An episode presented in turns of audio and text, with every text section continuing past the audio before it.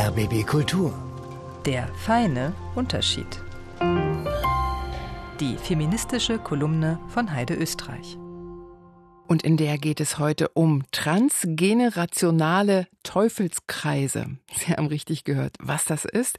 Laut der Kolumnistin haben die was mit unserem ganz neu verabschiedeten Recht für Ganztagsbetreuung für Grundschulkinder zu tun. Das wird wohl heute dem Bundesrat passieren.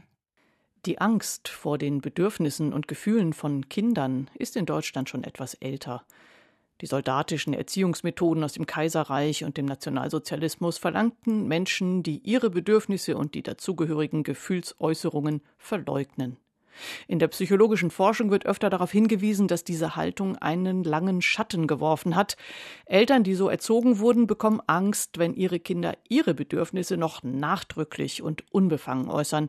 Dann nämlich könnten die eigenen Wünsche und der große Schmerz, den die Verdrängung bereitet, hervorbrechen zu viel der Aufmerksamkeit für das Kind und Zitat fertig ist der kleine Familientyrann Zitat Ende. So hat das Johanna Hara ausgedrückt, die einflussreiche Erziehungsratgeberin aus der NS- und Nachkriegszeit. Und wir sind heute noch empfänglich dafür. Es hat ein paar Jahre gedauert, bis der Öffentlichkeit dämmerte, dass die Thesen des Bestseller-Autors Michael Winterhoff auf denselben Annahmen beruhen wie einst die von Hara bloß dem Kind nicht zu viel Raum, Recht und Aufmerksamkeit zugestehen, es könnte dich überwältigen. Ein transgenerationaler Teufelskreis quasi. Den Extremfall solcher Konstellationen kann man diese Woche nachlesen in dem neuen Bericht der Kommission zur Aufarbeitung sexuellen Kindesmissbrauchs. Er untersucht sexuelle Gewalt in Familien und ist ein einziges Zeugnis von Verleugnung und Verdrängung kindlicher Bedürfnisse auf allen Ebenen.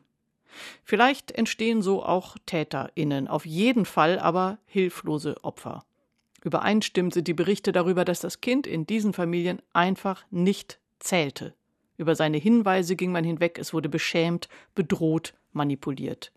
Wo kann ein Kind erfahren, dass es sich und seine Bedürfnisse zumuten kann, ohne sich in Gefahr zu bringen? Dass es sogar ein Recht darauf hat? Wenn es Glück hat, in der Familie. Wenn es dort aber nicht so viel Glück hat, dann ist es gut, wenn Kitas und Schulen mehr sind als Halbtagswissensvermittlungsinstitute, wenn es dort Raum und Zeit für solche Erfahrungen gibt. Das ist auch einer der vielen Gründe, aus denen Ganztagsangebote für Kinder gut sind. Dass der Bundestag jetzt in seiner letzten Sitzung ein Recht auf Ganztagsschule für GrundschülerInnen auf den Weg gebracht hat, das ist auch vor diesem Hintergrund prima. Ich glaube, noch besser wäre es tatsächlich, wenn wir Kinderrechte ins Grundgesetz schreiben würden.